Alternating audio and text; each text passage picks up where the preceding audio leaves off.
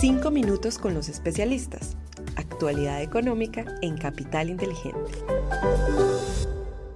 Hola, un saludo especial para todos. Hoy es martes 7 de noviembre de 2023. Somos Juan José Ruiz y quien les habla Susana Arenas.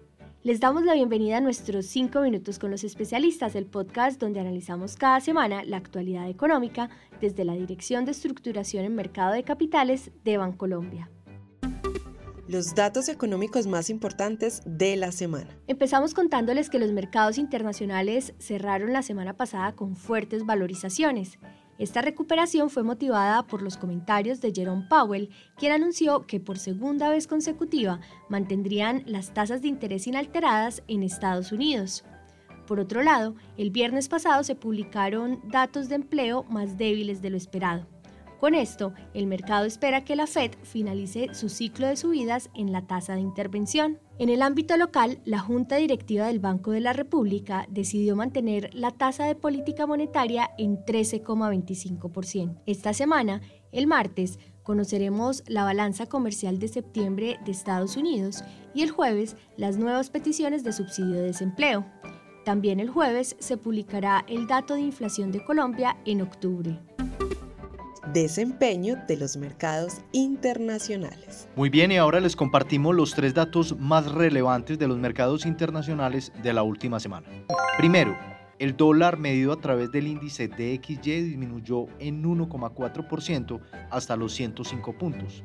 Segundo, la renta variable internacional registró un comportamiento positivo en Estados Unidos, el Nasdaq subió 6,48% y el Standard Poor's creció 5,85%, mientras que el Dow Jones aumentó un 5,07%. Europa y Asia también presentaron valorizaciones.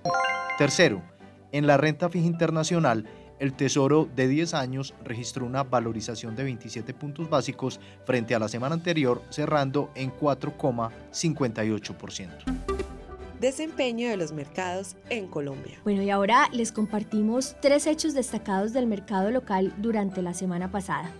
Primero, el peso frente al dólar presentó un comportamiento bajista. Cerró el viernes pasado en 3.977 pesos por dólar, es decir, un 3,2% por debajo del cierre del viernes 27 de octubre. Segundo, la renta fija registró valorizaciones generalizadas en línea con el movimiento de los tesoros americanos.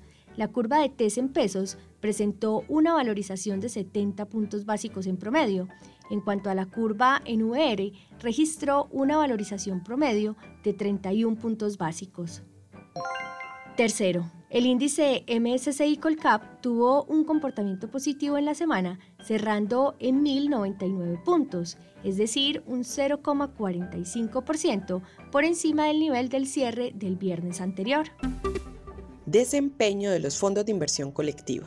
Los fondos de inversión colectiva de liquidez y de renta fija presentaron un desempeño positivo durante la semana, mientras que los fondos balanceados y los fondos de acciones tanto globales como locales presentaron un comportamiento negativo en la medida en que persiste la volatilidad debido a las preocupaciones por la guerra en Medio Oriente, pero que por otro lado pareciera que nos acercáramos al fin de las alzas en la tasa de política monetaria de la Fed oportunidades de inversión para esta semana. En la renta fija internacional, los datos recientemente publicados muestran un enfriamiento del mercado laboral y en el de servicios de Estados Unidos, lo que ha empujado las tasas del tesoro rápidamente hacia la baja. Por eso, seguimos cuidando la calidad de crédito de nuestras inversiones y aprovechamos las altas tasas que ofrece el mercado.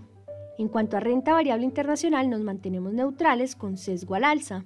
Esperamos que el rebrote alcista se mantenga en medio de una semana sin datos macroeconómicos relevantes. En el ámbito local preferimos aún los títulos de deuda privada hasta de tres años, priorizando las inversiones a través del mercado secundario. Consideramos que hay más valor en los títulos en tasa fija e IBR. En cuanto al peso con respecto al dólar, esperamos que se cotice entre los 3.850 y los 4.150 pesos durante esta semana, mientras que en las acciones colombianas seguimos monitoreando el nivel de 1.100 puntos en el MSCI Colcap y esperamos que el índice supere este nivel, pues al final del mes habrá rebalanceo. Bueno, y de esta manera llegamos al final, pero antes de despedirnos, les invito para que nos dejen una calificación de 5 estrellas en Spotify y en Apple Podcast. Además, recuerden que pueden suscribirse al informe semanal en el enlace que encuentran en la descripción de este capítulo. Juan José, gracias por acompañarme en este espacio y en especial a todos nuestros oyentes por escucharnos hasta el final. Les esperamos la próxima semana en un nuevo episodio de 5 minutos con los especialistas.